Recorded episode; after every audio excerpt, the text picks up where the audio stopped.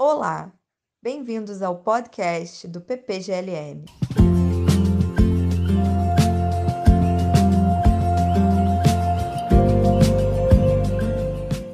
Damos início a mais um episódio do podcast do PPGLM. Nessa série, entrevistamos convidados sobre temas, conceitos e autores em filosofia. A entrevista de hoje será feita por mim, Daniele Pacheco e Tiago Augusto. Nesse episódio, conversaremos com Ana Cláudia Lopes, doutora em filosofia pela Unicamp e pós-doutoranda na Universidade de São Paulo, sobre Sheila Ben-Habib, filosofia e feminismo.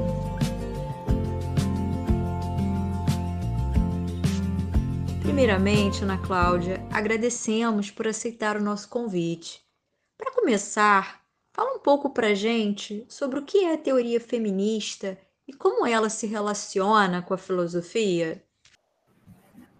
Bom, sou eu que mais que agradeço o convite do Augusto, do Tiago Augusto e do PPGLM, a você, Daniele, também por estar aqui. É, eu sou muito fã dessas, de todas essas iniciativas do PPGLM, do podcast e de outras mas especialmente do podcast eu tenho aprendido muito com todos os outros programas que estão disponíveis. E alguns deles com registros importantíssimos, né? Como a entrevista com o professor Guido. Então, para mim é também uma honra estar aqui. Sobre a relação entre a teoria feminista e a filosofia, é, a gente poderia falar horas né, sobre isso, porque a gente tem prateleiras e prateleiras que estão aumentando, felizmente, né? E, e felizmente também tem, sendo, tem sido cada vez mais visitadas. Então, eu, a minha resposta para essa pergunta ela é, não, não é mais do que uma garatuja, que é também bastante orientada pelos meus próprios interesses de investigação. Eu acho que uma primeira coisa que a gente tem que é, estabelecer é que os rótulos feministas, né, para teorias feministas, é, os rótulos feministas, né, ou de mulheres, eles foram objeto de intensa disputa ao longo do último século.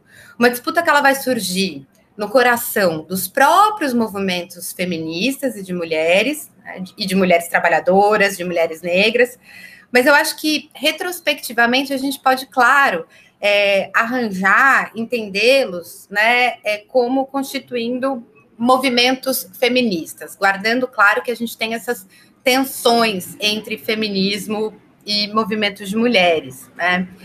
Mas as teorias feministas, de um jeito mais específico, elas vão ganhando corpo, né? A gente sabe, um corpo mais vigoroso ao longo dos anos 70, em áreas como a história, a sociologia, a antropologia, e onde a gente tem paralelamente a criação de programas ou de linhas mais específicas de estudos de mulheres, depois dos estudos de gênero nos anos 80, início dos 90.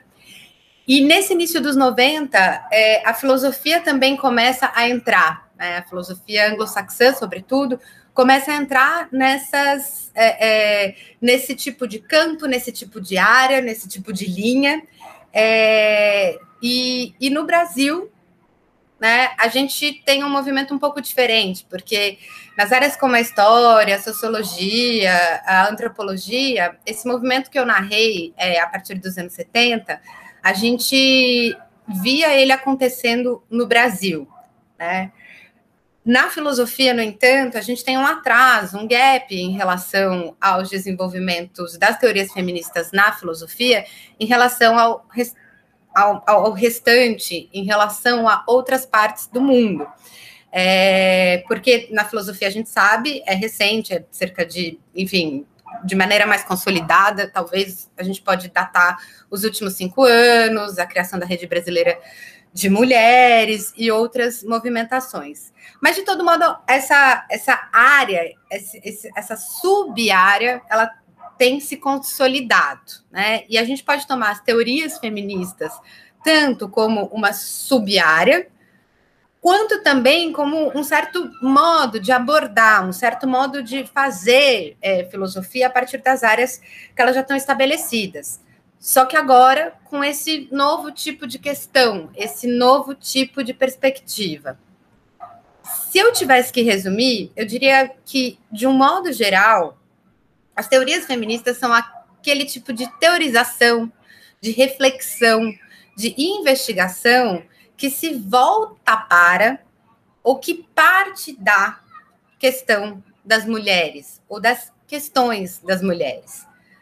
Na filosofia, especificamente, tal como eu entendo, as teorias feministas elas podem ser definidas como aquele tipo de interrogação, como aquele tipo de reconstrução, como aquele tipo de reflexão teórica e conceitual que vai se voltar para ou vai partir da, das questões das mulheres.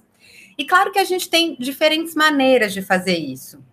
Uma delas é, por exemplo, é a gente não fechar os olhos para preconceitos sexistas ou machistas na obra de filósofos canônicos ou filósofos contemporâneos.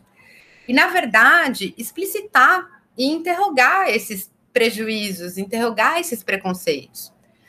Uma outra maneira que é um pouco diferente, mas que não prescinde dessa que eu acabei de mencionar, é o de uma reconstrução teórica, que, tendo como ponto de partida as experiências concretas e diferentes das mulheres, pergunta como e se essa mudança de perspectiva, essa mudança de perspectiva que introduz a perspectiva das mulheres, ela altera as categorias fundamentais, a metodologia e a compreensão da própria filosofia. Para tratar disso aqui que eu chamei de reconstrução teórica, eu estou emprestando e já estou torcendo um pouco né, uma formulação da Sheila Ben Habib e da Drusilla Cornell, em Feminismo como Crítica, um livro que está publicado em português como Feminismo como Crítica da Modernidade. E eu estou torcendo e voltando essa formulação dessa reconstrução teórica mais para a filosofia, que do ponto de vista da história da filosofia, por exemplo, a gente pode fazer uma investigação na história do pensamento que procura fazer uma certa justiça no interior do cânone, de uma maneira que a gente vai incluir filósofas que, por serem mulheres, foram excluídas do cânone, foram excluídas do cânone. E por vezes nem sequer como filósofas foram tratadas. Nisso, a gente vai ter que ler, debater, revisitar, traduzir, aí né, fazer algo que eu não tive na minha graduação e que eu não sei se vocês tiveram, mas eu entrei na universidade em 2007, numa, numa graduação em filosofia. E a gente tinha, né, vez ou outra, uma referência ou outra, por exemplo, a Elizabeth. Era o máximo. É, o que eu considero é que supondo que filósofos e filósofas estão dispostos a suspender os seus preconceitos, enfrentar argumentos, avaliar, sopesar, construir a melhor versão é, de um argumento ou a melhor pior versão de um argumento, se a gente pode dizer assim, eu acho que a gente tem entre as teorias feministas ou entre as abordagens de teorias feministas e a história da filosofia, uma relação que, ela, que elas se não é revolucionária, é um baita convite à reflexão. Porque vai permitir para a gente não só interrogar a construção do cânone, mas vai também permitir que a gente leia com outros olhos, vai permitir com que a gente coloque outras questões para os filósofos que, por boas razões, estão no cânone e vão continuar lá. Mas a gente vai ler esses autores com outros olhos. Né? A gente vai se perguntar, por exemplo, ponto de vista de uma teorização e de uma abordagem feminista, quais são as implicações desses preconceitos sexistas, desse machismo explícito ou implícito de um filósofo na filosofia moral dele, na teoria do conhecimento, que é pretensamente universalista. Quais são as, as implicações desse machismo explícito ou implícito na teoria política? Há implicações, na verdade? Por que, que há? E se não tem implicação, se uma coisa não, não se relaciona com a outra, por quê? Né? Essa teoria ela fica mesmo em pé com as suas pretensões sistemáticas, com as suas pretensões universalistas? É possível corrigir essa teoria? Ou a gente precisa descartar? E por quê? E se a gente vai descartar, o que, que vai colocar no lugar? Acho que esse é o tipo de, de questão que a abordagem e a teorização feminista coloca na filosofia. Eu não considero que abordar ou investigar uma filósofa seja por si só uma teorização feminista. Do mesmo modo que ser mulher não te faz feminista, ou ser homem te faça antifeminista. Mas, sem dúvida, muitas dessas autoras que a gente vai conhecer, que a gente vai ler, debater, revisitar, elas certamente vão ter questões e problemas que dialogam com o que hoje a gente chama de teoria feminista. Em todo caso, a gente tem um alargamento do cânone, que é né, uma consequência que sem o feminismo e sem as teorias feministas, a gente dificilmente teria tido o ímpeto ou a legitimidade para fazer. Porque sem o feminismo, talvez, né, muitas de nós mulheres, e muitas mulheres que nos antecederam, não puderam nem ocupar um lugar na escola e nas universidades inclusive mulheres de elite. Então, enfim, os impactos eles são diferentes, nem todos eles são de, teori de teorização feminista, é, mas todos eles de alguma maneira estão relacionados. E os impactos vão ser diferentes para cada área ou para cada sub-área, na metafísica, na epistemologia, na ética, na estética, na filosofia. E claro que eu falei é, de um estudo da história da filosofia, né? Eu privilegiei aqui um pouco. Mas eu acho que esse tipo de questão tem um alcance mais alargado. E a gente vai poder ver esse alcance, as próprias tensões produtivas, né, nas pesquisas e nos trabalhos que estão sendo divulgados. Agora, eu não sei se eu estou me estendendo muito, mas eu acrescentaria ainda um, um, dois pontos que eu considero é, importantes, que é um de que as teorias feministas, né, o primeiro desses pontos, é que as teorias feministas elas não acabam estando desconectadas de algum tipo de compromisso com a emancipação das mulheres, ou pelo menos com algum tipo de compromisso com uma menor desigualdade política, econômica, simbólica. E nesse sentido, muitas teorias feministas vão acrescentar a esse tipo de pergunta que eu mencionei quando eu falei da história da filosofia, elas vão acrescentar outras perguntas, né? E questões que são, sobretudo, questões do presente. Então, a gente vai poder ver diálogos mais robustos com outras áreas das humanidades e das ciências em geral, e também com movimentações políticas da sociedade. E essas questões elas vão fazer parte do nosso conjunto de, de problemas a serem submetidos ao escrutínio filosófico. E aqui, nesse movimento todo, eu vejo muitos desafios é, que, eu não, que eu não queria deixar de mencionar. E eu, eu não queria deixar de mencionar dois. O primeiro é que a gente tem um desafio né, de não fazer terra arrasada da, da história da filosofia ou do cânone, né? Fazer uma teorização feminista que não congela de maneira simplista o cânone como se ele fosse uno, indivisível, sem tensionamento interno, dentro do, dos filósofos do cânone, dentro das próprias filósofas que a gente vai começar a incluir. E o segundo tipo de desafio é não achar que, porque a gente descobriu a importância e a vitalidade desse tipo de abordagem, e na filosofia do Brasil isso foi ontem, é, a gente não pode achar que todo mundo já está na mesma página. Então, eu acho que quem está fazendo teoria feminista, seja estabelecendo uma área ou uma sub-área, ou seja, como uma abordagem que atravessa outras áreas, tem uma tarefa de justificação, de convencimento e de formação.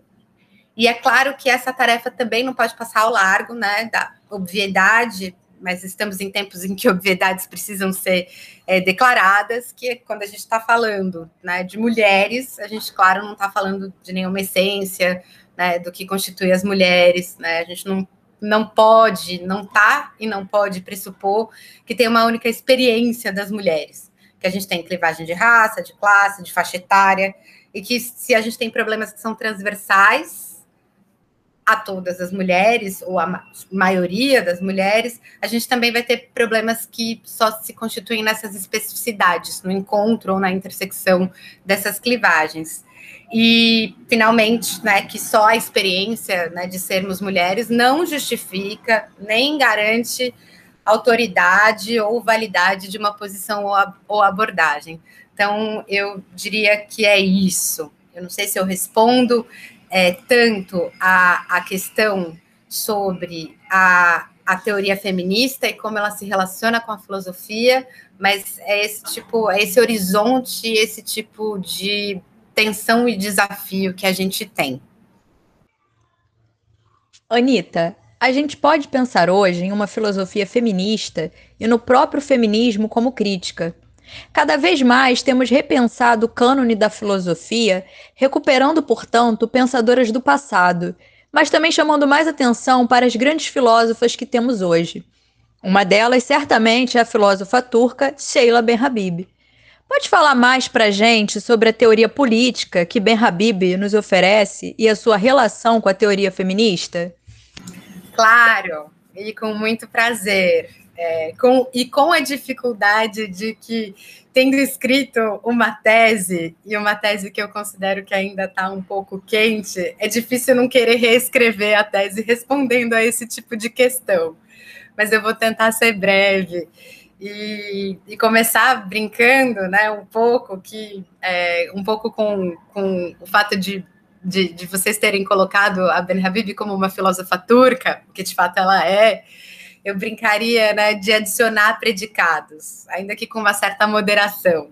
Eu diria que a gente é, poderia dizer, eu diria que a gente poderia se referir a Ben Habib né, como uma filósofa sefardita, turca, que está radicada nos Estados Unidos desde os anos 70 e que desde o final dos 70 é, transita no eixo da costa leste dos Estados Unidos e Alemanha, Berlim e Frankfurt é, que é, claro, né, reconhecida como uma importante teórica crítica feminista e com contribuições que a colocam também, sobretudo, na teoria política.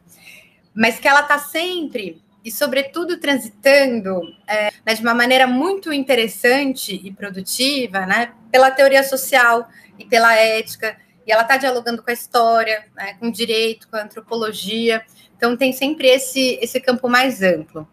Sobretudo, na verdade, quando é, eu vou pensar a teoria política da Ben Habib, eu noto, talvez por um vício é, da tese, que essa, essa teoria ou essa filosofia política, ela não está separada da ética e da filosofia moral. Eu tento mostrar, né, muito mais como baliza do que como um argumento acabado e delineado, é, mas que ética e filosofia política, moral e teoria política, elas se, retro, se retroalimentam né, no pensamento político da Ben Habib. Mas é claro que a gente pode e a gente precisa fazer a distinção. É, sobretudo para pensar a relação. A gente pensa a relação quando a gente distingue. E na teoria política da Ben Habib, é, foi muito importante os desenvolvimentos que ela fez, é, sobretudo a respeito dos modelos de democracia deliberativa.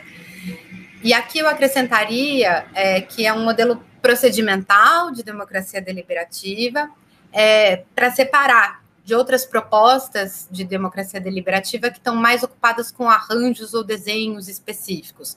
Então, isso significa para a gente que é um modelo de democracia deliberativa que está pensando princípios e critérios que permitem avaliar e criticar um conjunto de procedimentos democráticos estabelecidos na, nas sociedades.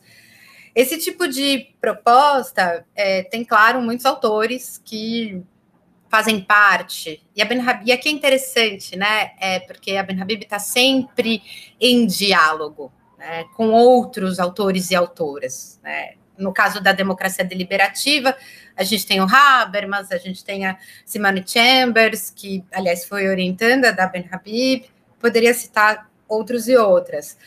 Mas no caso da Ben Habib, eu vejo esse, essa contribuição dela na filosofia política como olhando para a derrocada dos socialismos realmente existentes depois da queda do Muro de Berlim.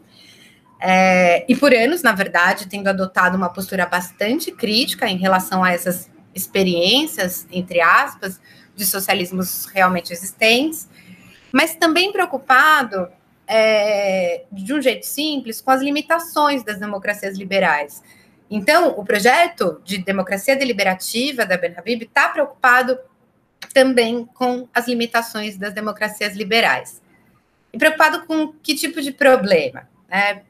Com o tipo de problema de que as democracias liberais tendem a reduzir a participação ao momento do voto, por exemplo, e tendem a vetar, desse modo, um conjunto de atores, um conjunto de questões, um conjunto de temas do escrutínio público. Ela está bastante ocupada, a Ben Habib, com processos deliberativos de participação democrática, mas sem prescindir de normas e de princípios que estão incorporados né, em cartas, em constituições, ou pelo menos na letra né, de, das democracias liberais, que permitem é, evitar decisões majoritárias que prescindam de um compromisso com aquilo que a gente passou a chamar de direitos individuais, fundamentais e humanos. Então a gente pode ver esse fio, né? A gente pode ver esse fio da preocupação com a participação e com a ampliação dos espaços e dos processos de deliberação. E como consequência, então, uma preocupação com a cidadania, fundante no projeto dela, eu vejo. E essa preocupação ela vai ultrapassar outras discussões na teoria política, quando ela vai discutir o multiculturalismo e os problemas né, que, que aparecem é, quando a gente vai pensar é, sociedades multiculturais, um tema que estava é, em voga nos anos, no final dos anos 90, início dos 2000, ou quando ela vai retomar as discussões sobre os direitos humanos. A Ben Habib tem uma obra extensa, né? E a gente ainda tem muito trabalho para fazer. As preocupações da Ben Habib com a cidadania é, e com a ampliação da participação, elas estão elas estão orientadas para essa ampliação da participação, mas com uma preocupação também né, de evitar decisões majoritárias que ofendam, que, que prejudiquem os direitos individuais, fundamentais e humanos.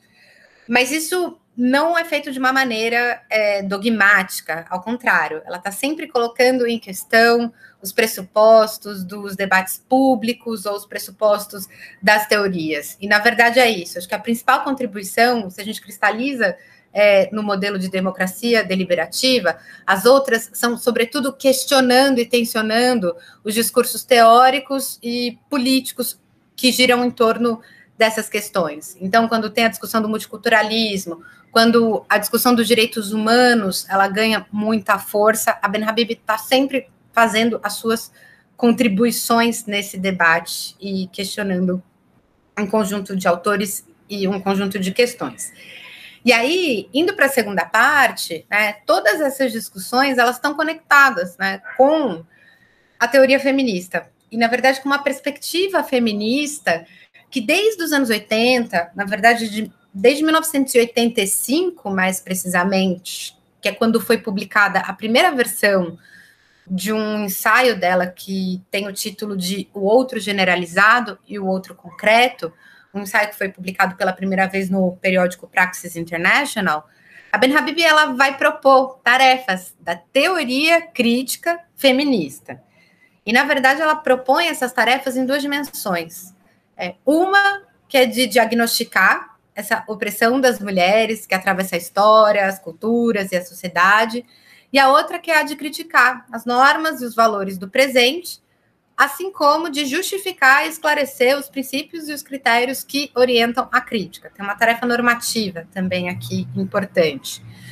Nos anos 90, ela chegou a propor um o que ela chamou de um feminismo social, em um artigo que foi publicado em dois livros, mas ela nunca mais retomou esse feminismo social, que na verdade foi a maneira como ela procurou se contrapor a abordagens mais marcadas pelo pós-estruturalismo, pela desconstrução, e também as outras abordagens de outro lado, né, do ponto de vista feminista, porque para ela a, o feminismo que estava se aliando ao pós-estruturalismo e às teorias deconstrutivas, a figura central ali é a Butler, mas tem outras autoras, pode incorrer em quietismo político, para simplificar aqui para a gente o argumento, né?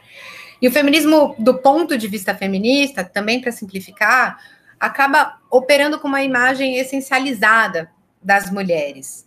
É, mas, ao mesmo tempo, como eu entendo, a gente não pode separar a obra desse feminismo como crítica que eu mencionei, né, na minha primeira resposta, é, que eu acho mais produtivo, mais interessante para pensar essa linha desse feminismo que percorre a obra da, da Ben Habib, essa linha vermelha do feminismo que percorre a obra dela, é, e que está, portanto, mais voltada para a tarefa dessa reconstrução teórica e que está explicitamente comprometido com a emancipação das mulheres. Se eu penso que a gente não pode separar a obra dela desse feminismo, ao mesmo tempo, nem sempre essa perspectiva está declarada, nem sempre é uma relação evidente. E, na verdade, de uma maneira mais interessante, ela sempre extrapola problemas das teorias feministas. É, se a gente entende, claro, né, as teorias feministas como voltadas para questões das mulheres. E aí o movimento da Ben Habib, nesse caso, é de partir dessas questões, pensando um pouco na, na divisão que eu propus anteriormente. É, isso, na obra dela, faz com que é, o feminismo dela, como já escreveu a Reta Nagar do Sekal, é, é, faz com que o feminismo da Ben Habib evite uma guetização da teoria feminista. Eu recentemente procurei amarrar essa ponta do feminismo que percorre a obra dela, a teoria política dela, eu vou voltar a falar disso daqui a pouco, de novo, é, e pensando essas questões junto com a Raíssa Wib Ventura, que é uma parceira, uma amiga, é, com quem eu discuto muitas dessas questões, ela me deu uma boa imagem, né, que é um feminismo tenso, o tempo todo, presente na obra da Ben Habib. Eu considero que a Raíssa está certa, né? Esse feminismo tenso dialoga com, com aquilo que a Nagar Doseka né, chamou de essa não guetização da teoria feminista. E se fosse para resumir, eu diria que essa teoria feminista ou essa atitude feminista na obra da Ben Habib está espalhada né, com uma imagem da derrubada dos muros da paróquia, que às vezes vai derrubar os muros da paróquia da teoria crítica, às vezes da própria teoria feminista. Ótima resposta, Anitta. Eu gostaria de pensar agora a relação entre feminismo e a chamada ética do discurso. A sua pesquisa no doutorado abarca o estudo da filosofia prática e da inflexão política na ética do discurso de Ben Habib. Você poderia nos falar a respeito disso e explicar a relação entre ambas? Posso sim, Tiago. Obrigada pela pergunta. É, o que eu diria é que essa inflexão política, como eu chamei na tese, foi a maneira como eu consegui resumir é, um certo deslocamento teórico que a Ben Habib está fazendo em relação à ética do discurso habermasiana, em particular, mas também em relação à teoria crítica em geral. A gente pode conversar sobre a relevância dessa inflexão política na teoria crítica em geral adiante. E na tese, eu não articulei, eu não consegui articular ainda de uma maneira bem delineada essa relação entre feminismo e ética do discurso, embora eu tivesse pressupondo ela o tempo todo. É, como acho que ficou claro nas minhas duas respostas anteriores, é uma questão que eu ainda estou perseguindo. Né? O processo ainda está em desenvolvimento nesse aspecto, em outros também. Mas para a gente pensar, né, pensando aqui junto essa relação entre feminismo e ética do discurso e essa inflexão política, e eu acho que é assim mesmo que está constelado, eu proporia que a gente tivesse em vista o seguinte: antes de tudo, né, é lembrar que a ética do discurso, vamos dizer, é um braço de teoria moral na teoria crítica do Habermas. A ética do discurso ela está inserida num programa mais amplo das chamadas reconstruções racionais, que foi uma tentativa do Habermas de, ao mesmo tempo, fazer um diagnóstico das sociedades do capitalismo tardio, por um lado, mas também justificar os pressupostos que orientam a crítica, por outro. E é um esforço é, que, enquanto teoria moral, procura buscar, na prática discursiva, dos agentes em interação comunicativa, a justificação de um conjunto de pressupostos da crítica.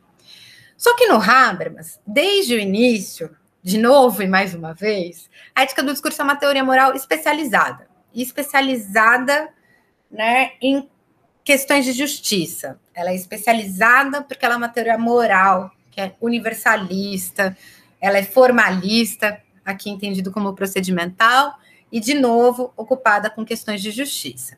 Nos anos 90, vai ficar ainda mais especializada, né, porque vai fazer parte de uma teoria discursiva mais ampla, mas eu não vou entrar nisso aqui, é, porque fica também o convite para fazermos disciplinas com a professora Marina Velasco, que certamente trata dessas questões. Importa para a gente que, se no Habermas a ética do discurso é tão especializada enquanto teoria moral, universalista, formalista, ocupada com questões de justiça, para Ben Habib, é, a perspectiva feminista vai ser central na reformulação ou subversão que ela vai fazer na ética do discurso.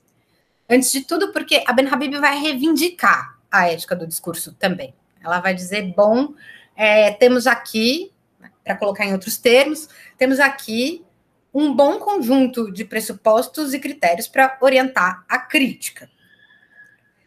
E ela vai manter o espírito e a ideia central da ética do discurso, mas ela vai fazer modificações que ela vai resumir na ideia de questionar o que ela chama de excessos racionalistas do Habermas, são os termos dela, né? Os excessos racionalistas.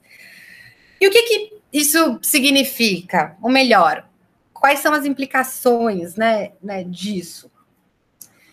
Um jeito de entender isso, o que, que significa questionar os excessos racionalistas, é lembrar, é notar, é sublinhar que a Ben Habib se motiva pelo que ela considera uma certa afinidade eletiva, como ela chama, uma certa afinidade eletiva entre a ética do discurso e os movimentos feministas, ou as reivindicações dos movimentos feministas.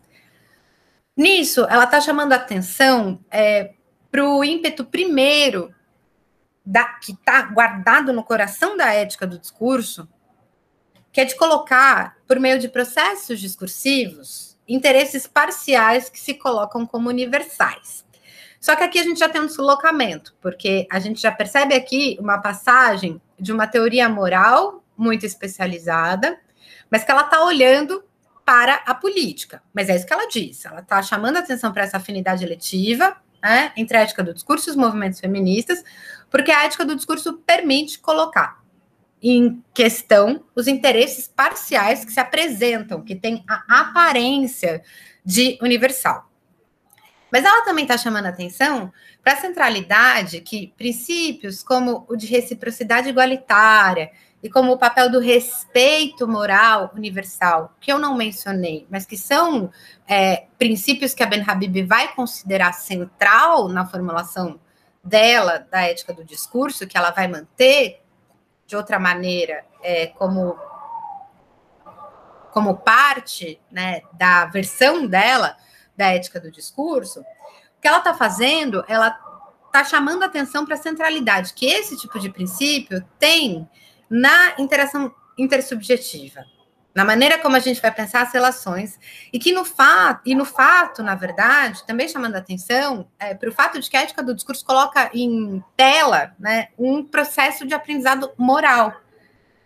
E com isso, para ela, a gente tem um questionamento de papéis tradicionais também na família.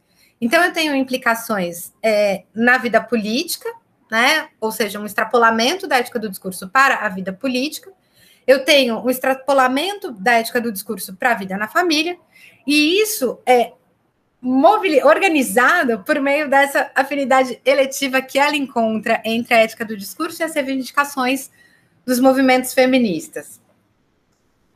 Nesse movimento, ela vai é, fazer uma série de críticas ao Habermas, que a gente pode tratar depois, claro, mas um deles, central, é que o Habermas ele pressupôs um certo tipo de agente moral competente, quando ele foi formular lá a ética do discurso dele. E a Ben Habib vai chamar atenção, para colocar de um jeito simples, como esse pressuposto desse agente moral competente, ele se desconecta com uma tese central aí da teoria social do Habermas de que a individuação é a contraparte né, da socialização.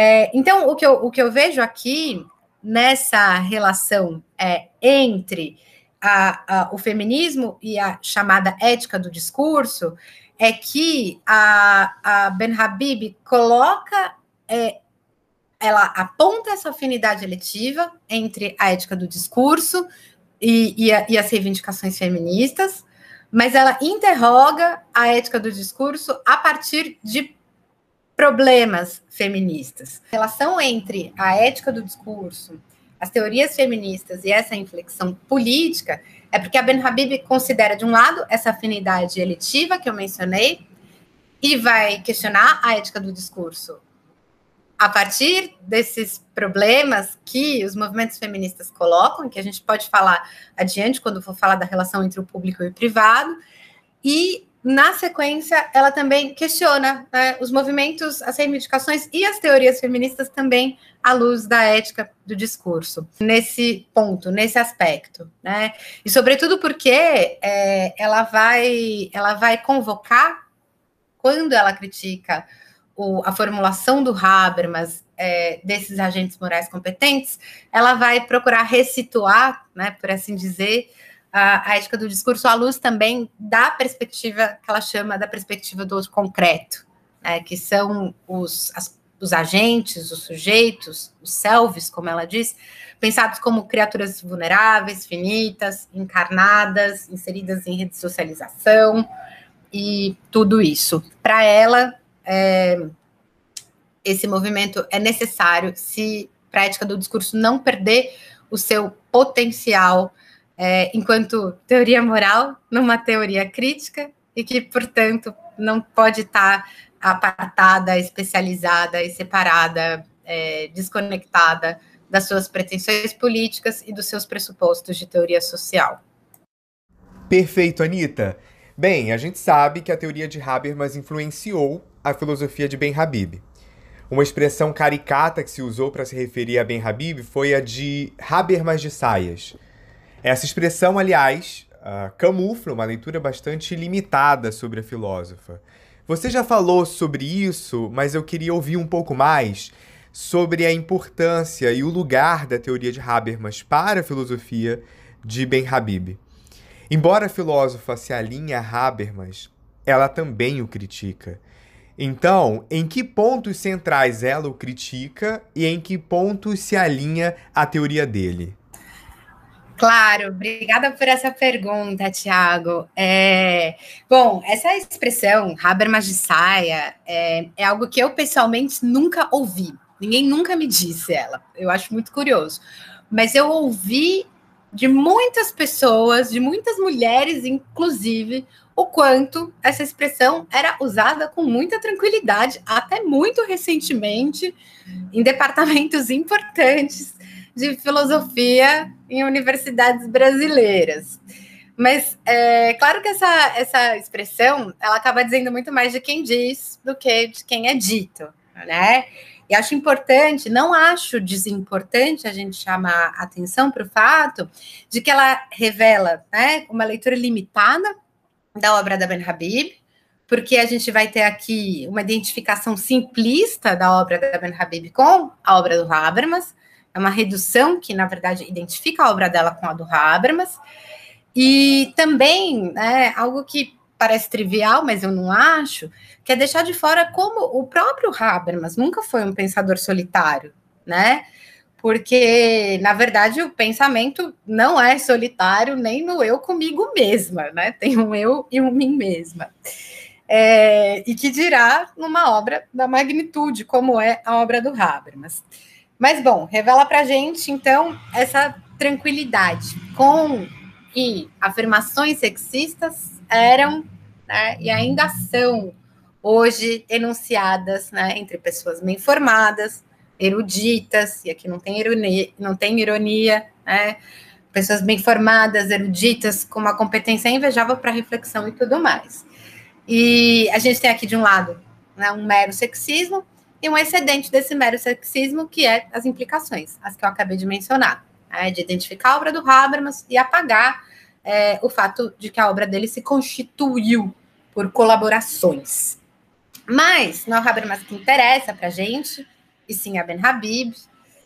E a dificuldade é que a, ben, a própria dificuldade não, o fato, o fato é que a própria Ben Habib ela declara em diferentes entrevistas, e mesmo que ela não declarasse em diferentes entrevistas, estaria nítido na obra dela, é, o que ela chama de uma afiliação ao Habermas.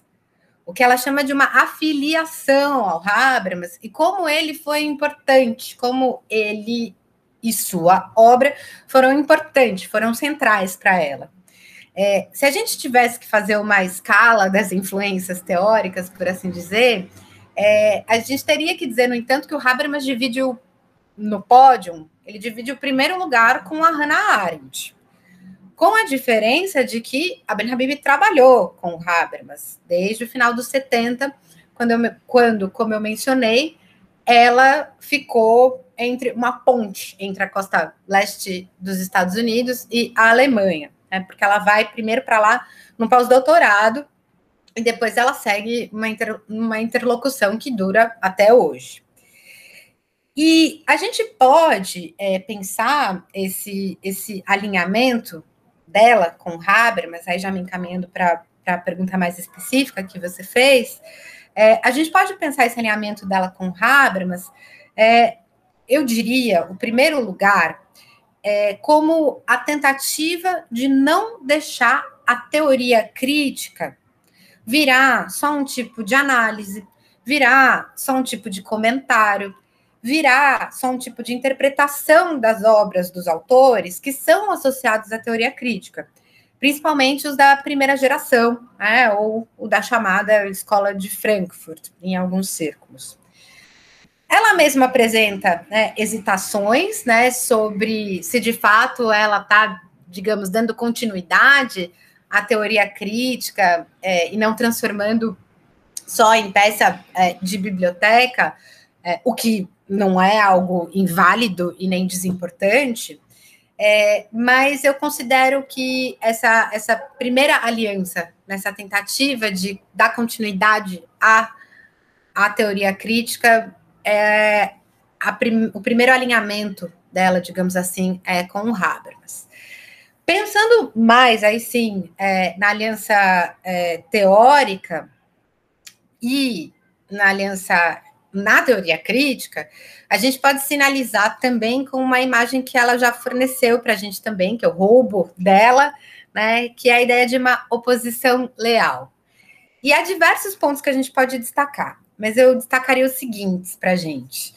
Eu destacaria que ela se alia ao Habermas explicitamente na importância de justificar os pressupostos normativos que orientam a crítica. E por quê? Né? Porque na teoria crítica, se a gente quiser, aquela que remonta ao Marx, que remonta à primeira geração do Instituto de Pesquisa Social, a gente sempre teve uma relação no mínimo ambígua, na verdade, uma relação que a Ben Habib vai chamar de ambivalente, é, com o que a gente chamaria de normatividade. Né? A, a teoria crítica, essa que remonta ao Marx e à primeira geração do Instituto, pressupõe ideias ou ideais na verdade, fortes, né? Como justiça, como igualdade, como emancipação.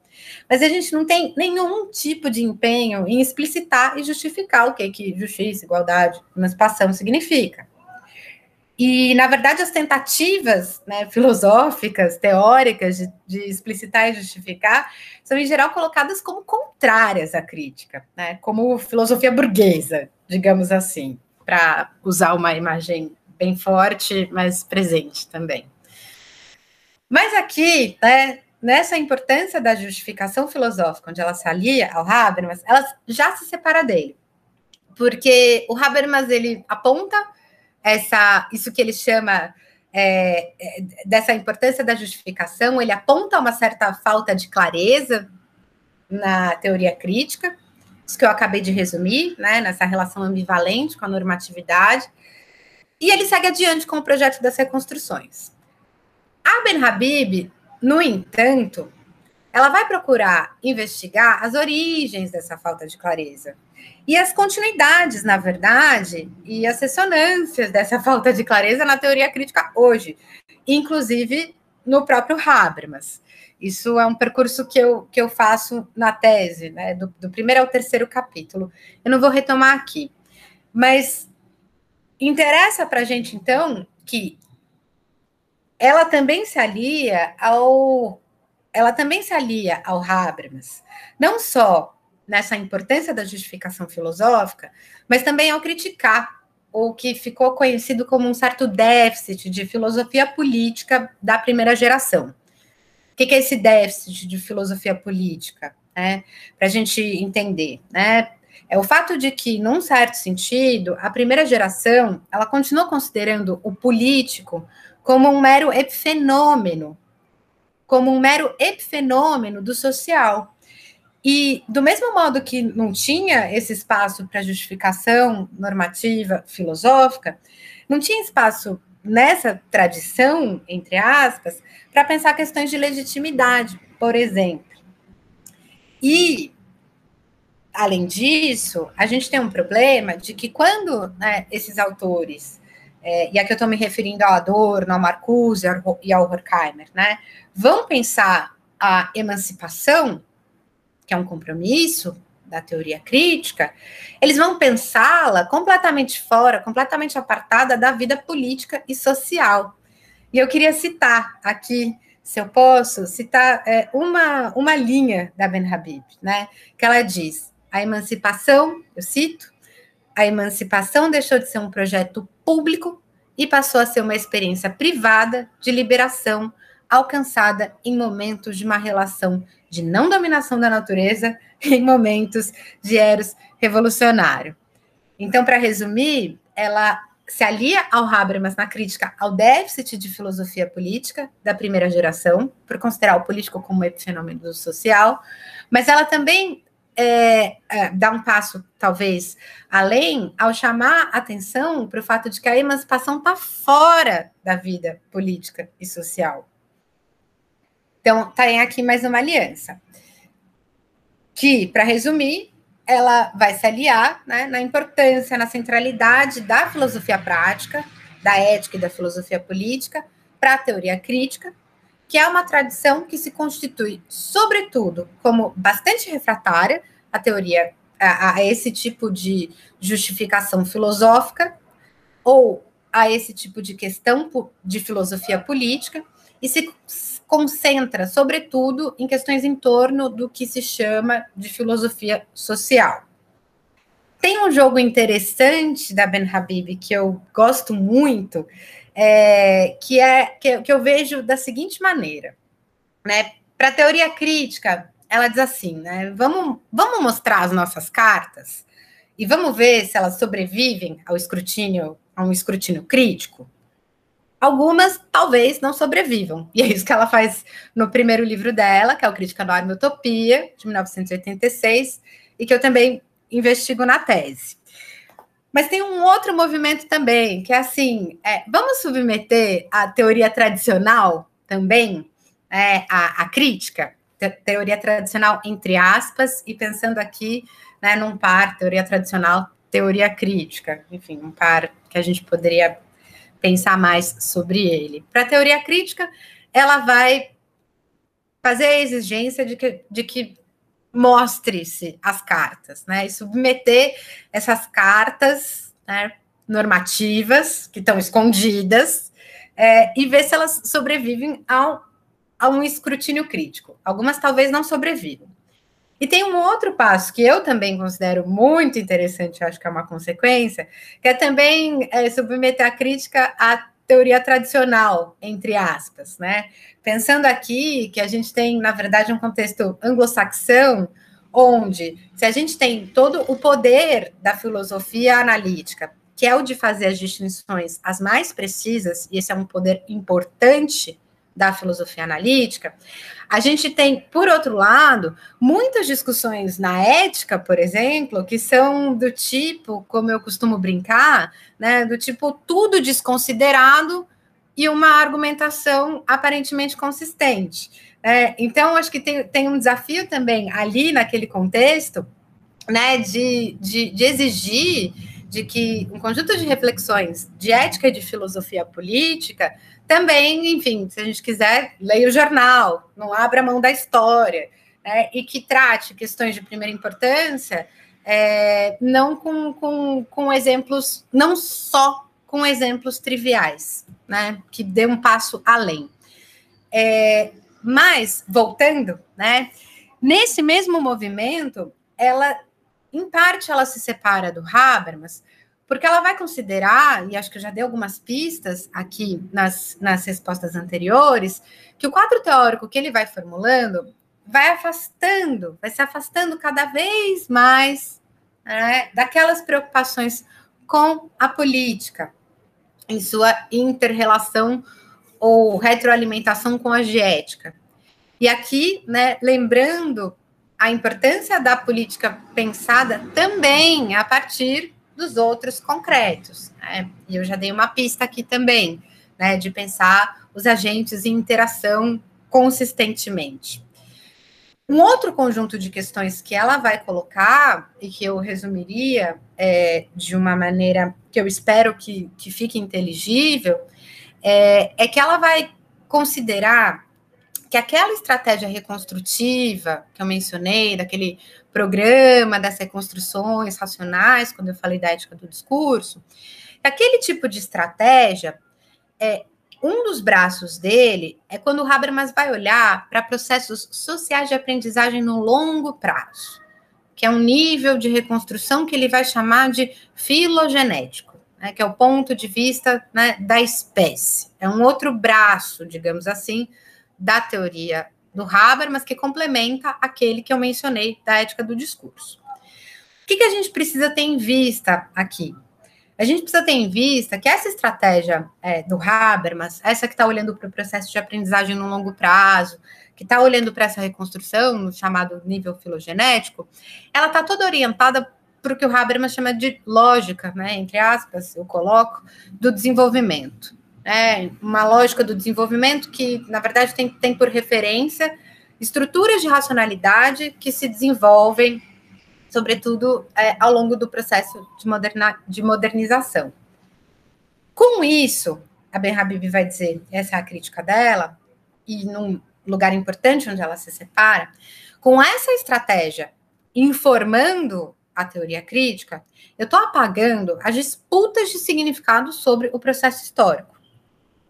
Mais do que isso, eu estou pressupondo que eu posso é, fazer um tipo de reconstrução histórica que pressupõe um nós, que pressupõe um sujeito coletivo, singular, como ela chama, que é um nós fictício, né, um nós fictício do passado.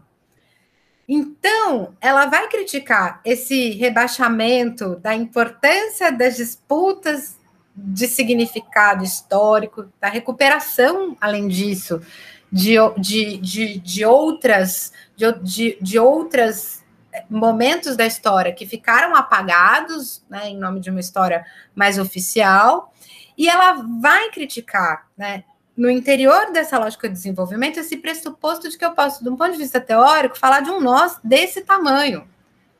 Em contraposição, ela vai chamar atenção para um nós muito mais instável, que é aquele que vai se construir no processo político, né? para aqueles que a gente vai ter na construção de movimentos sociais e de outras coletividades, que, por sua vez, estão né, disputando a história, revisitando a história para recolocar certos atores e certas atrizes para restabelecer o lugar devido de um certo conjunto de atividades e para questionar né, uma história oficial que é, deixa de fora tudo aquilo que a constituiu. Então, tem esse, também esse, esse movimento dela de questionar a estratégia reconstrutiva no seu interior. É um argumento que ele, ele exigiria muitos passos, e eu tentei trazer aqui, digamos, o, o, o resultado dele. Mas é um argumento muito interessante da gente revisitar, principalmente porque esse ano, por exemplo, a teoria da ação comunicativa está completando 40 anos, né? E é um marco. A gente tem uma, uma obra da Ben Habib, que estava ali interrogando essa obra do Habermas no momento em que ela acabava de ser é, publicada e com muito detalhe, né? Então, é, mas aí também, de novo, só para acrescentar um terceiro ponto, é, ela vai se aliar e vai se separar na importância da virada comunicativa, é, para a gente pensar conceitos como autonomia, autodeterminação, né, que são centrais, aí retomando um ponto que a gente já, já trabalhou, é, já apontou, né, para as lutas feministas, mas, por outro lado, ela também vai é, é, chamar atenção é, para o fato de que a teoria Habermasiana se afasta né, das reivindicações é, desses movimentos e de, de, de, elementos importantes que aparecem é, nessas investigações.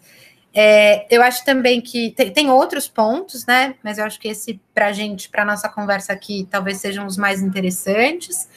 E um último e final, e talvez mais externo também, eu estou adotando talvez uma perspectiva mais externa é, a obra dela também para a gente, né, para convidar a uma leitura né, dessa obra e, e ter um, um, conjunto de pressupostos que não vão estar tá lá, né, uma moldura que não vai organizar o texto.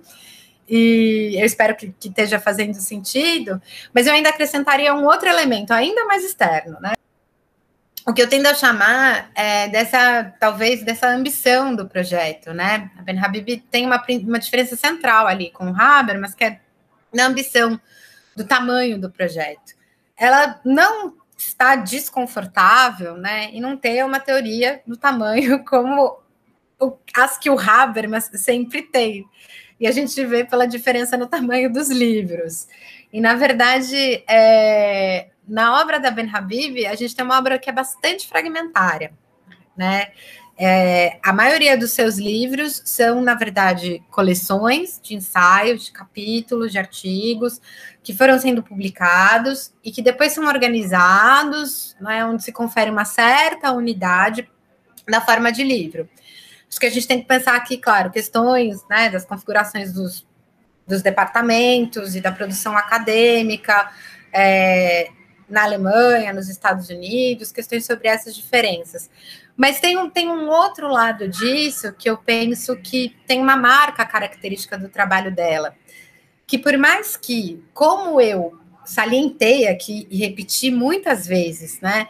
É, que reconhece, que defende, que abre espaço na teoria crítica para um tipo de justificação normativa, né, do ponto de vista de, de, uma ética e de uma filosofia política, e um tipo de justificação que a boa filosofia pode oferecer, ela mesma, ela acaba exercendo muito mais uma outra tarefa da crítica, né, que é a da problematização. É, não são termos dela, sou eu roubando de outros autores e, e imputando aqui, mas que eu acho que é um bom jeito da gente entender. E, claro, né, que a tarefa da problematização ela tem um importante desintrincamento conceitual. Mas, enfim, eu diria que essa, essa, essas ambições é, são, são distintas. E na obra dela, porque tem esse exercício né, contínuo da problematização, essa obra acaba sendo inevitavelmente mais fragmentada e menos grande do que a do Habermas.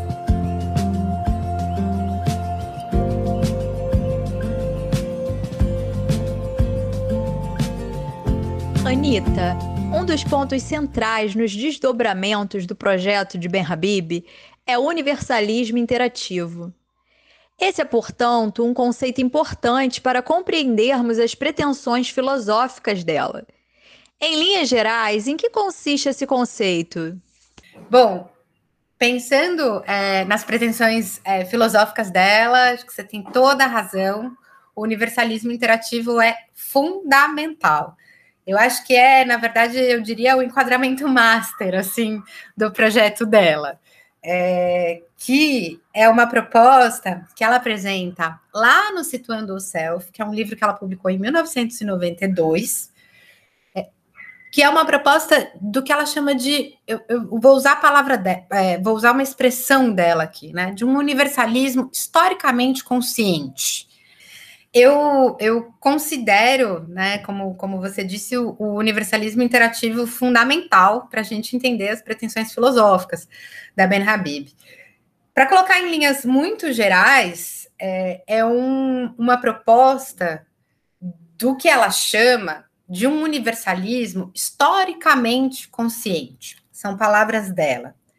Ou como a gente pode é, elaborar a partir da obra dela, é um universalismo que é ciente do contexto, não é indiferente à situação, que é ciente das diferenças de gênero.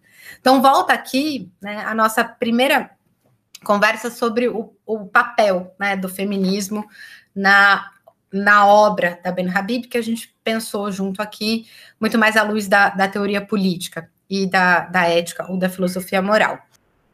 Mas, é, de todo modo, é, o, a gente pensar que é esse universalismo que é ciente né, do contexto, que é historicamente consciente, que não é indiferente à situação, é a maneira como ela tem né, de tentar compreender, é, de, de tentar trazer né, para as preocupações daquela filosofia moral e para aquela filosofia política que a gente estava pensando é, em, em, como relacionadas, como se retroalimentando, é, de, uma, de uma filosofia prática, portanto, que guarda promessas né, ou aspirações universalistas, mas que também faça jus a, entre aspas, a situacionalidade. Né? Daí que, para ela pensar, para ela propor o universalismo interativo, eu acho que uma chave é, para a gente entender é o que ela chama de um contínuo entre o outro generalizado, que eu mencionei só no título né, do ensaio a que eu me referi, e o outro concreto, que eu mencionei quando eu disse que a gente precisa pensar é, os selves, como a Ben Habib diz, como, se, como criaturas concretas, situadas, vulneráveis, finitas e vinculadas é, em contextos de interação social, como constituídas também, mas não determinadas por esses contextos de interação. Então, e o outro generalizado, né, por sua vez, é aquela perspectiva de filosofia moral é, universalista que vai pensar a igualdade né, entre todos os seres humanos, que vai pensar a dignidade né, de todos os seres humanos pelo simples fato de serem seres humanos. Então a gente vai ter esse contínuo entre o outro generalizado o universalismo, e o outro concreto, digamos, o interativo. Para Ben Habib, é, o universalismo interativo ele vai partir né, da diferença, ele vai partir do contexto, mas ele não pretende, né, enquanto essa proposta que guarda essa aspiração universalista, ele não pretende ficar reduzido a esse contexto. E não vai considerar que toda e qualquer afirmação da diferença, por exemplo, seja por si um sinal de uma luta emancipatória. Então, é uma tentativa para ela de fazer a mediação entre, uma vez mais, a perspectiva universalista e a interação efetiva entre o outro generalizado e entre o outro concreto. Porque, no limite, o que ela está é, dizendo para a gente, né, com esse universalismo, com essa proposta de universalismo interativo, é que sem uma perspectiva universalista, eu não começo nem a detectar a exclusão. E aqui sou eu entendendo, né, tirando consequências da proposta dela. A gente não consegue nem detectar a exclusão. Isso de um lado, né? E de outro lado, sem uma orientação universalista, e não é um universal, é, é, encarnado, um universal hipostasiado, um universal que não existe em lugar nenhum. É uma orientação universalista, é uma aspiração universalista. É, o que ela está dizendo é que sem essa orientação universalista, talvez as soluções, digamos, né, propostas, elas possam reificar as identidades e possam ser é, antidemocráticas. Então, é esse é, o jogo, essa proposta do universalismo interativo ela é feita né, em 1992, no livro Situando o Self. É a maneira como ela conseguiu organizar um conjunto de debates que ela estava fazendo desde da teoria Habermasiana, como eu mencionei aqui. E lá voltam muitas questões que tinham sido tratadas no Crítica Norma e Utopia.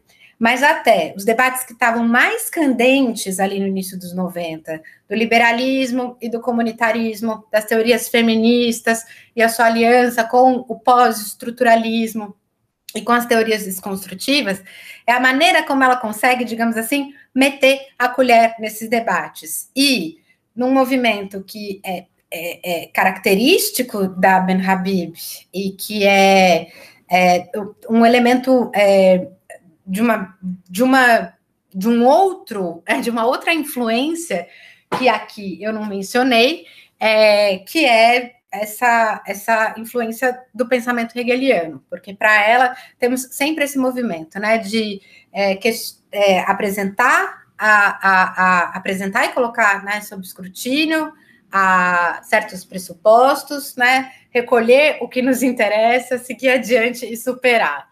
O que a gente tem é, é o universalismo interativo como, como, é, como a maneira como ela organizou é, um conjunto de debates e fez, né, digamos, deu positividade, entre aspas, à proposta dela de mediar o, o, a aspiração universalista e a particularidade dos contextos. E o desafio que o universalismo interativo coloca para a gente é pensar a mediação entre esses polos do, do universalismo e o polo da interação ou do contexto, entre o polo do outro generalizado e o polo do outro concreto.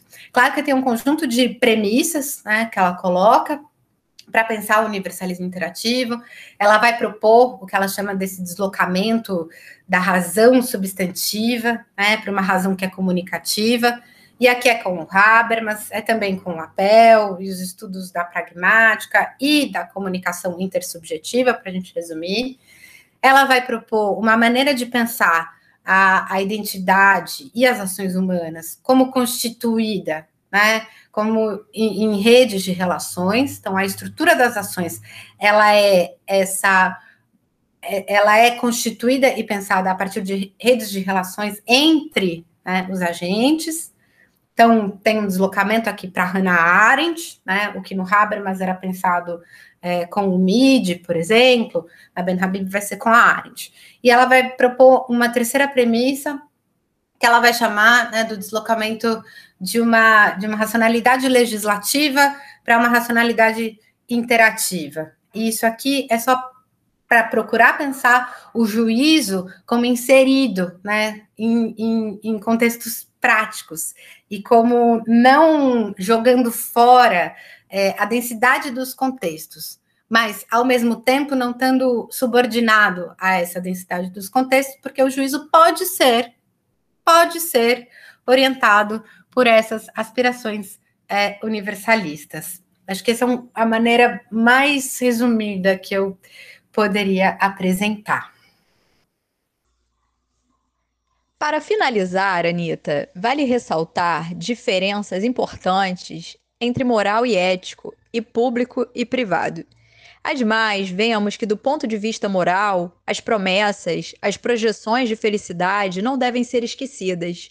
Você pode falar um pouco sobre a importância dessas distinções e também das nossas projeções de tempos melhores?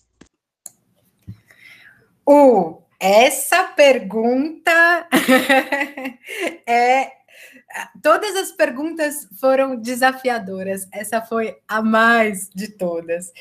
É, eu queria é, talvez dividi-la em três, em três partes, né? Primeiro pensar o ético e moral, depois fazer uma passagem para o público, para o privado, e finalmente falar disso que a gente tratou aqui como ponto de vista moral e as projeções de felicidade. É, antes de tudo, é, essa, essa diferença entre o moral e o ético, que a gente está falando aqui, ela se refere, né, no caso da Ben Habib também, né, é, há uma distinção anterior, e aí de novo reaparece, que foi feita pelo Habermas, que, para resumir, foi uma, uma, uma maneira de distinguir uma perspectiva é, moral de uma perspectiva que foi uma maneira de distinguir uma perspectiva moral né? ou seja, uma perspectiva que vale para todos, uma perspectiva que está relacionada à justiça, é, de uma perspectiva do que um agente ou um grupo né, considera bom para si. O Habermas ele vai dando, na verdade, diferentes formulações ao longo dos anos 80. Mas uma forma mais acabada que ele dá é aquela de uma distinção do que ele chama de discursos éticos, morais e políticos, é, que ele vai diferenciar pelos usos da razão. Né? Interessa aqui para a gente é, é o, o, político, em resumo, está mais relacionado ao, ao, ao, uso em vista hum, mais da estratégia. O moral é esse ponto de vista universalista e da justiça, em outro nível né, do que a gente estava trabalhando até aqui. E o ético é como aquilo que cada um considera bom para si, ou como que cada pessoa ou grupo considera bom para si. É o, é o nível do particular mesmo. É, eu leio essa distinção é, no Habermas funcionando para dizer mais ou menos assim: olha, eu tenho aqui um projeto de reconstrução fortemente inspirado pelo que ainda é válido na teoria marxiana, porque é isso que está por trás lá daquilo que a gente chamou é, da, daquilo que eu chamei atenção é, como sendo o, da, o projeto das reconstruções racionais, mas ele está dizendo assim, né? Olha, tem esse projeto fortemente inspirado pelo que é válido na teoria marxiana, mas a gente não quer ficar dizendo para as pessoas como elas têm que viver. Não tem homem novo aqui, não. É, isso de um lado. De outro lado, é dizendo: olha, tem aqui né, um compromisso universalista, porque também aparece no Habermas, de maneira distinta do, do, do que o universalismo interativo da Ben Habib, ainda que próximo. É, a gente tem aqui uma perspectiva universalista, mas não é o universal que elimina a pluralidade, ao contrário, né? Então tem essas cautelas aqui que eu, eu, eu resumiria de maneira talvez um pouco grosseira, que é o que a gente tem aqui. Mas o que, que acontece? O Habermas ele vai formulando e vai reformulando essas distinções sobretudo aqui nos interessa aqui, que é entre o, o, ético, os discursos éticos e os discursos morais, ao longo dos anos 80.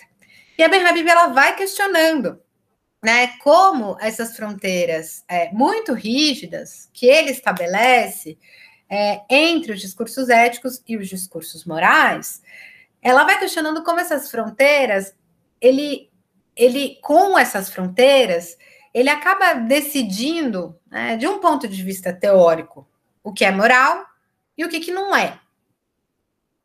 Então, a, a teoria Habermasiana, ela já pressupõe o que, que é moral. Ela, ela já pressupõe e já sabe delimitar e tirar para fora do campo o que, que é moral e o que não é. E como o Habermas, como eu mencionei lá quando eu falei da ética do discurso ser uma teoria moral ocupada com a justiça, no outro sentido, o que ela está dizendo é que pode haver a consequência de que essa teoria vete certas questões, por serem éticas, vetem do questionamento público. Essas, esses são dois aspectos distintos, né? Mas uma coisa que é importante a gente ter em vista é que quando ela está questionando essa distinção entre a teoria pressupor, já saber de antemão o que, que é moral e o que, que é ético, ela não está querendo eliminar uma distinção entre o ético e o moral.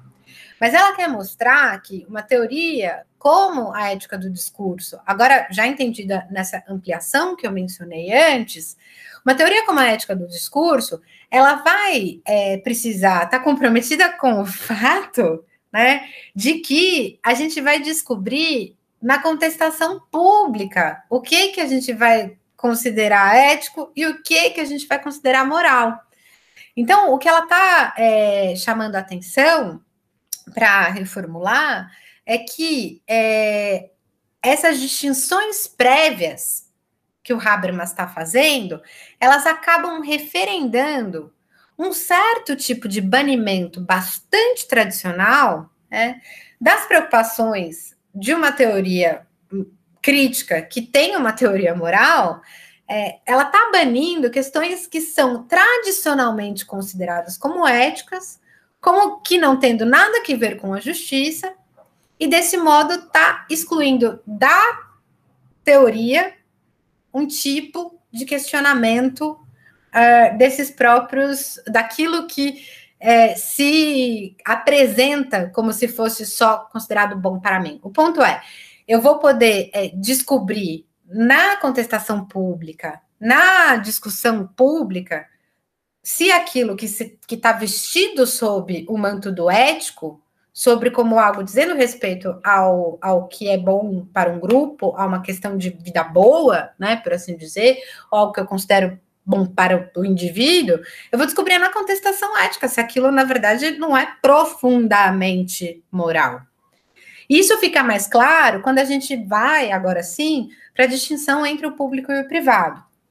Porque, de novo, como a Ben Habib não está aceitando a especialização que o Habermas faz da ética do discurso, como ela já está na Ben Habib, na maneira como ela reformula a ética do discurso, já está aberta, né, já tem, já está já tá com as janelas, as portas abertas para a filosofia política, ela vai questionar as implicações dessas distinções muito rígidas para pensar o espaço público. E ela vai procurar mostrar que aquele banimento, né, do que uma delimitação muito estreita do que é moral, vai acabar deixando também, pode ter por consequência, né, considerar, é, manter também limites tradicionais do que é público e do que é privado. Vai continuar deixando intocado esses limites tradicionais, que toda teoria, né, que de alguma maneira tem que ver com a esfera pública ou com a vida política, acaba e necessariamente estabelecendo. Só que a gente sabe, e aqui é que talvez faça mais sentido, a, a primeira, a, o primeiro momento, a gente sabe é, que esse tipo de distinção né, entre público e privado, ele pode ser danoso para as mulheres, né, porque vai jogar fora do público um conjunto de atividades, né, que no fundo acaba constituindo o público, né? A gente vai falar do trabalho doméstico, da criação dos filhos, né? E etc., que são atividades que tradicionalmente são relegadas às mulheres. Tradicionalmente, não é necessário. E é isso que, que, que as teorias feministas também estão questionando. Mas voltando, né, também isso de um lado, né, joga fora do público um conjunto de atividades que o, que o constitui, em última análise, mas também deixa sem questionamento, por exemplo, pode deixar sem questionamento a violência doméstica, porque ela é entendida como privada, né? Enfim, é, ela vai, ela vai apresentar a Ben Habib, quando ela vai, ela, ela faz uma distinção muito interessante, né? Porque o que se entende por público e o que se entende é, por privado nem sempre é muito claro. Mas ela vai separar em três níveis, né? Ela vai dizer, olha, a esfera privada, ela costuma ser entendida, né? Foi estabelecida na modernidade como abarcando a liberdade de consciência, né? Nas, a liberdade de consciência religiosa, por exemplo é, primeiro, como liberdade de consciência religiosa. Mas ela também, a esfera privada, ela também é usada para se referir às atividades econômicas. E a esfera privada é, por fim, definida como essa esfera íntima, essa esfera íntima doméstica. Então, eu tenho uma, a privacidade entendida como liberdade de consciência religiosa, né, como a liberdade, entre aspas, da, da, das trocas, e como a esfera íntima, que abarca todo e esconde né, todo esse trabalho né, doméstico. Isso é muito problemático porque as teorias feministas né, vão procurar tirar do escuro né, desse íntimo e do privado esse tipo de atividades. Né, das atividades das mulheres, né, tradicionalmente relegadas e realizadas por mulheres, e para uma determinada tradição, e aqui a Ben Habib ela se compromete com um socialismo democrático, ela também, ela também vai deixar espaço, embora ela não fale explícita e abertamente disso, é, mas para a gente também tirar as atividades econômicas dessa, dessa dimensão é, só do privado.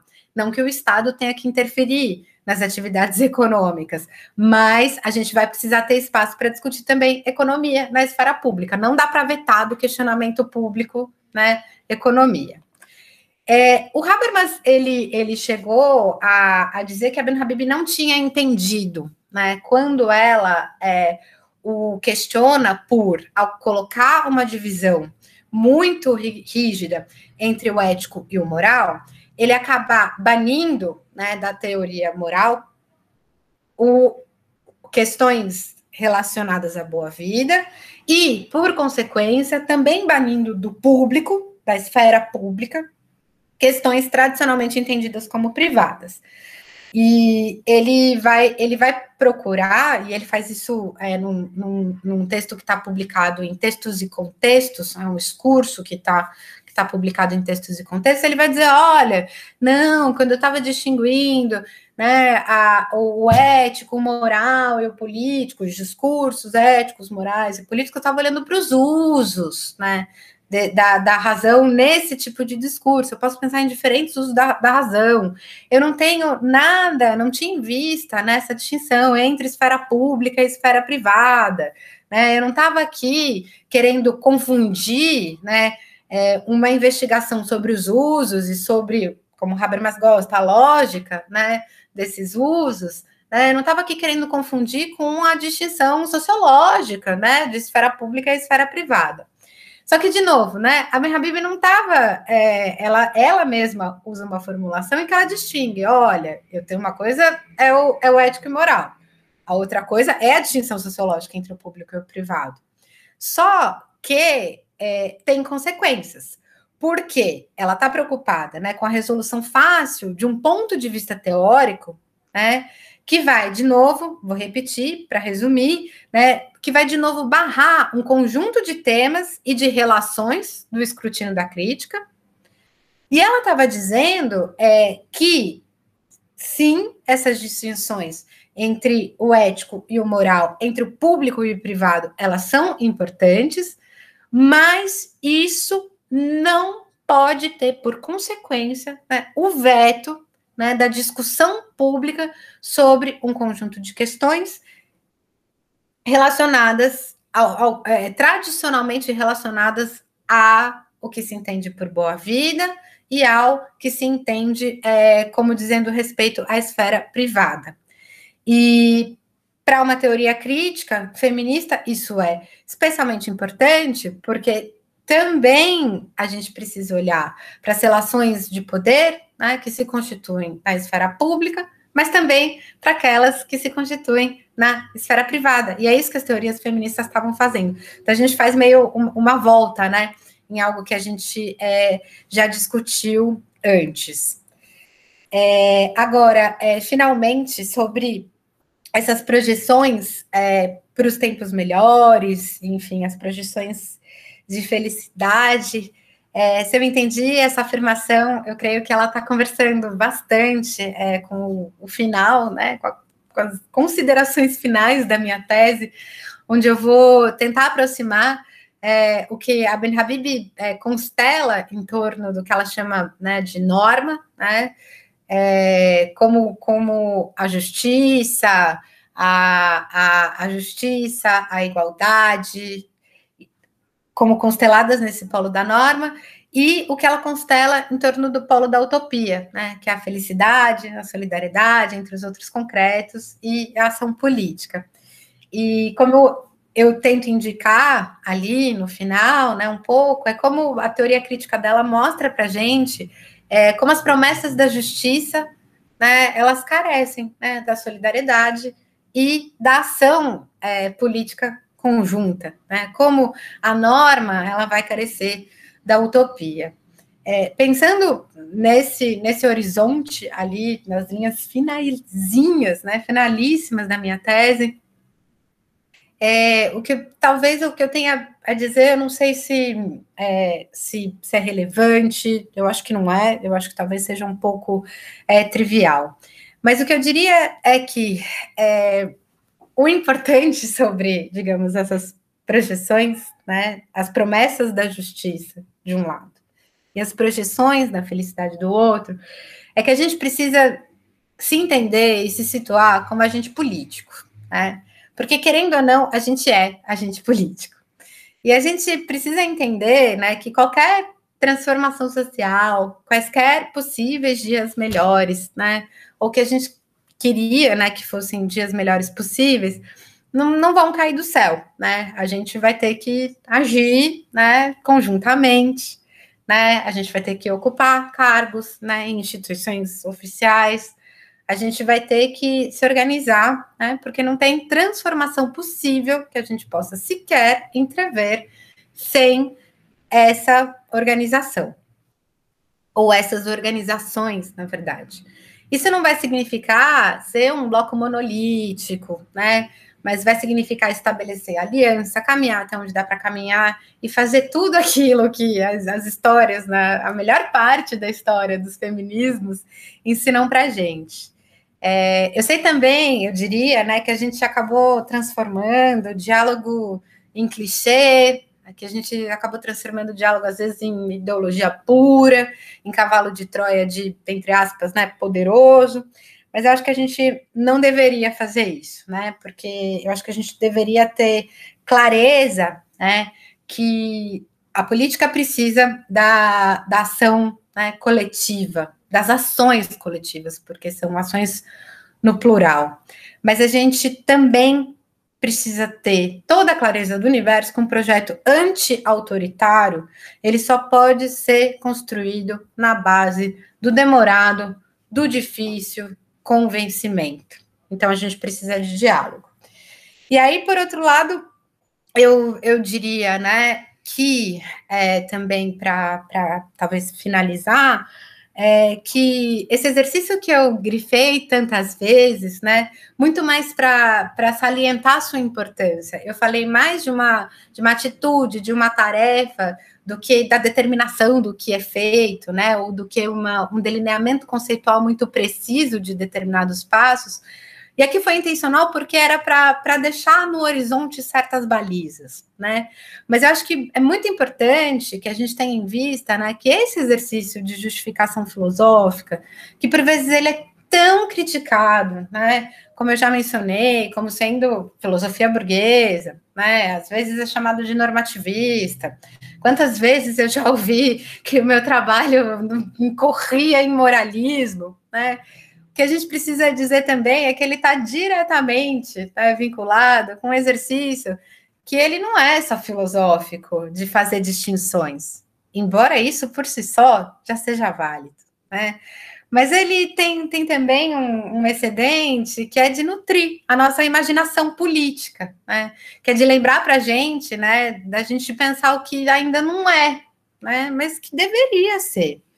É, e, e, eu acho muito importante é, pensar essa relação entre justiça e felicidade, entre o outro generalizado e o outro concreto, entre, entre, entre a justiça e a felicidade, né? Sobretudo em tempos difíceis, porque a gente acaba, às vezes, tendendo a se contentar é, com pouco em tempos difíceis. Eu estou falando aqui, né, claro, aí sim, descendo totalmente para a terra, é, pensando num momento que a gente né, vive no nosso país, é, enfim, o, o pouco, né? o pouco de só querer que os pilares de um Estado democrático de direito sejam respeitados, né? No momento que a gente vive no nosso país, em que ter teto, três refeições por dia e saúde, ou um trabalho mais ou menos digno, virou sinal de privilégio. É, e o meu ponto é que esse tipo de exercício de justificação filosófica faz a gente é, se lembrar que quando esse pouco que a gente está querendo ele vira muito, né? A gente pode às vezes se conformar com mais ou menos, né? A gente pode se conformar com o menos pior, a gente pode se conformar com o que tem para hoje. Às vezes é isso mesmo que a gente vai ter que fazer. Mas a gente não pode esquecer nunca, né, de que enquanto agente político, a gente pode e deve querer mais. Em resumo, sobre as projeções, sobre as promessas da justiça, né, a gente tem que pedir que elas sejam cumpridas, e sobre as projeções da felicidade, a gente só pode lembrar que elas aparecem em ação coletiva. E é isso. Agradecemos a Anitta pela ótima entrevista e também agradecemos a você que nos ouviu pela sua audiência. Pedimos que compartilhe esse episódio com os amigos e continue acompanhando os próximos episódios do podcast do PPGLM.